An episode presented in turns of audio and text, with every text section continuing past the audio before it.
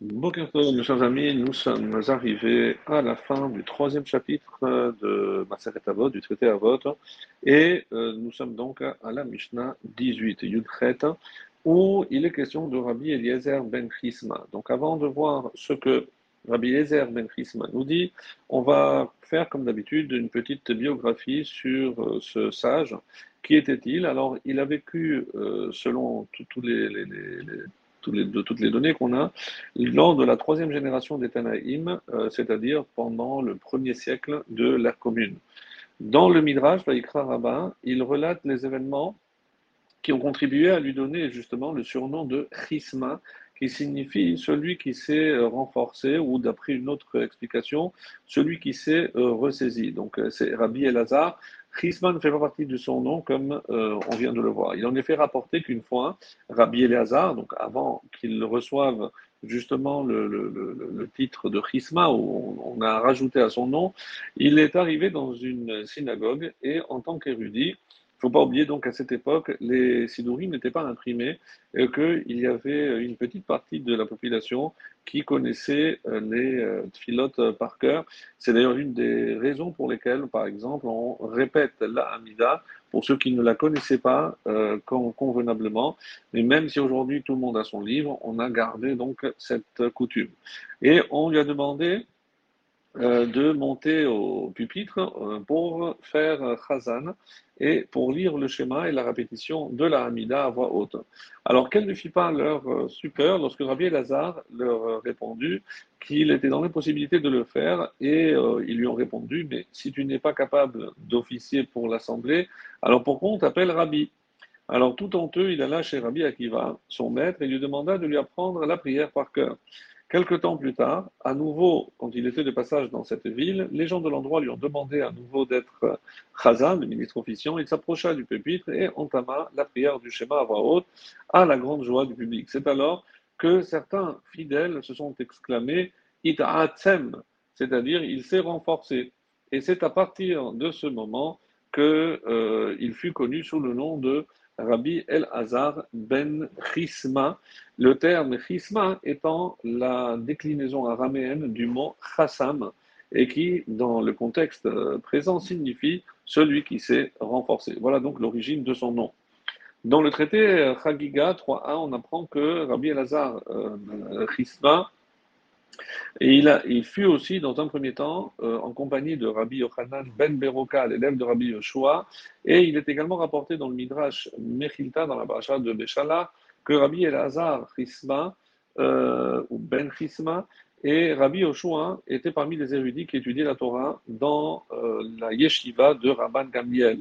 Et même si ça, se passait dans un état de pauvreté extrême. C'est d'ailleurs Rabbi Yoshua qui alerta Rabban Gamliel sur les conditions dramatiques dans lesquelles certains de ses élèves étudiaient, parmi lesquels figurait donc Rabbi El-Azar Chisma ou et Rabbi Yochanan ben Nouri. Rabbi Yoshua a donc réprimandé Rabban Gamliel pour ne pas y avoir apporté attention plus tôt, euh, de tels sages étant, selon euh, ses propos, capables de compter les gouttes d'eau qu'il y a dans la mer, pour donner une image de leur érudition, et qui n'ont même pas un morceau de pain pour manger dignement. C'est à la suite justement de cette remarque que Rabban Gamliel nomma ces deux sages au poste de portier ou de chomrim de la yeshiva, ce qui leur permit alors d'obtenir une parnassa honorable. Les enseignements de Rabbi Lazar Chisma apparaissent régulièrement dans le Midrash et parfois aussi dans les Tosfot et dans les Braithot dans les Tosaftot plutôt, et dans les Brighton.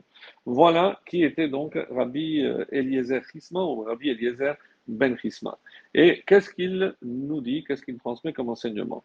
Les lois relatives, donc kinin, les euh, lois relatives aux oisillons. Donc ici, il s'agit des oisillons qui devaient être offerts en tant que korban, en tant que sacrifice. Et les calculs relatifs au cycle de menstruation, ce qu'on appelle Pitré Nida, eh ben, forme le corps même de la loi, de la Torah, Hen Hen Gouffé Alachot, donc les, euh, les corps même de la loi de la Torah. Et ensuite il dit, Halachot, euh, pardon, Tekufot Vegimatriot, Parperaot la Chokma, donc euh, maintenant pour ce qui est de la détermination des solstices et des équinoxes, ce qu'on appelle les tekufot, ainsi que le calcul des valeurs numériques, ne sont que des accessoires, par haute la chokma, des accessoires à la sagesse. Alors, que nous enseigne euh, Rabbeinu Ovadia de Bartinora. Les lois relatives aux oisillons, il s'agit donc, comme on l'a dit, des sacrifices d'oiseaux qui sont désignés par nos par l'expression kinin, des oisillons. Le terme kinin étant rapproché de l'expression kan, kan tipor, qui signifie le nid d'oiseau. À cet égard, donc, il y a énormément de lois extrêmement difficiles auquel le traité, qui s'appelle Kinim d'ailleurs, est consacré, par exemple, lorsque les oisillons fait en contrepoint d'une obligation, c'est-à-dire pour une chova, comme lorsqu'une femme accouchée sera tenue d'en offrir à l'issue de la purification post-accouchement, eh bien, il se serait mêlé à des oisillons destinés à être offerts en tant que cadeau, nedava, sans qu'il soit possible maintenant de les discerner, ou encore lorsque un oisillon qui relève de Ola, Olataof, holocauste, dont l'acte, c'est-à-dire l'aspersion de sang sur l'autel, doit être réalisé au-dessus du fil rouge, ce qu'on appelle le Khutasikra, qui séparait horizontalement l'autel, le misvéa, donc en deux parties, l'une au-dessus de l'autre, et eh ben, si jamais il serait mêlé, donc comment il faut faire? Ou alors, l'expiatoire, ce sera tat euh, un off, dont euh, le maasé, l'acte, qu'est-ce qu'il fallait faire? Il fallait faire pression pour en faire euh, sortir le sang, le sang du cou de l'oiseau contre la paroi de l'autel doit être effectué au-dessus de ce fil rouge. Donc on voit qu'il y avait énormément de détails extrêmement complexes.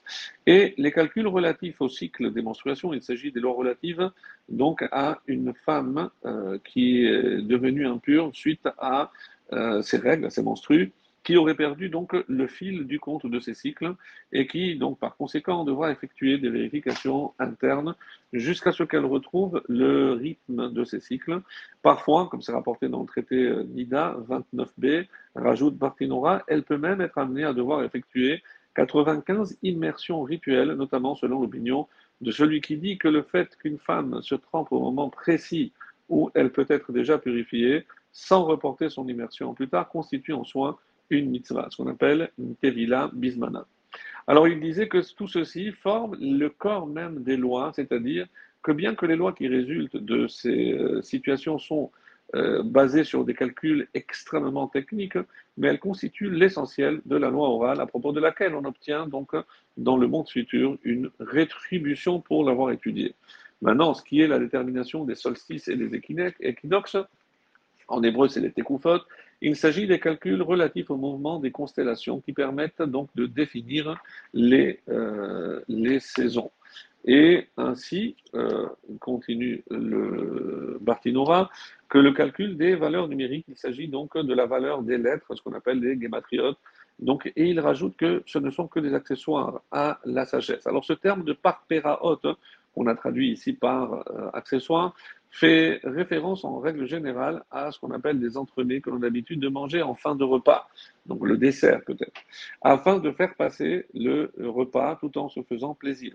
Il en est de même concernant ces calculs qui sont certes savants, mais c'est-à-dire ceux relatifs aux phénomènes astronomiques et aux valeurs numériques des lettres, qui permettent avant tout à ceux qui euh, sont capables de les faire de se faire plaisir euh, pour leur prestige, donc pour, euh, aux yeux d'ailleurs des gens qui les entendent, mais qui n'ont généralement pas de portée, on va dire, halachique, des conséquences sur la halacha.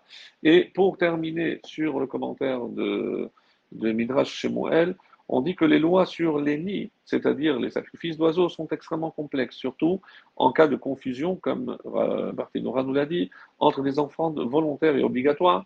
Il en va de même pour les lois concernant les débuts de euh, la menstruation. Dans certains cas, une femme pourrait être obligée de s'immerger, comme euh, cité au nom de Barthénora, plus de 90 fois dans un rituel.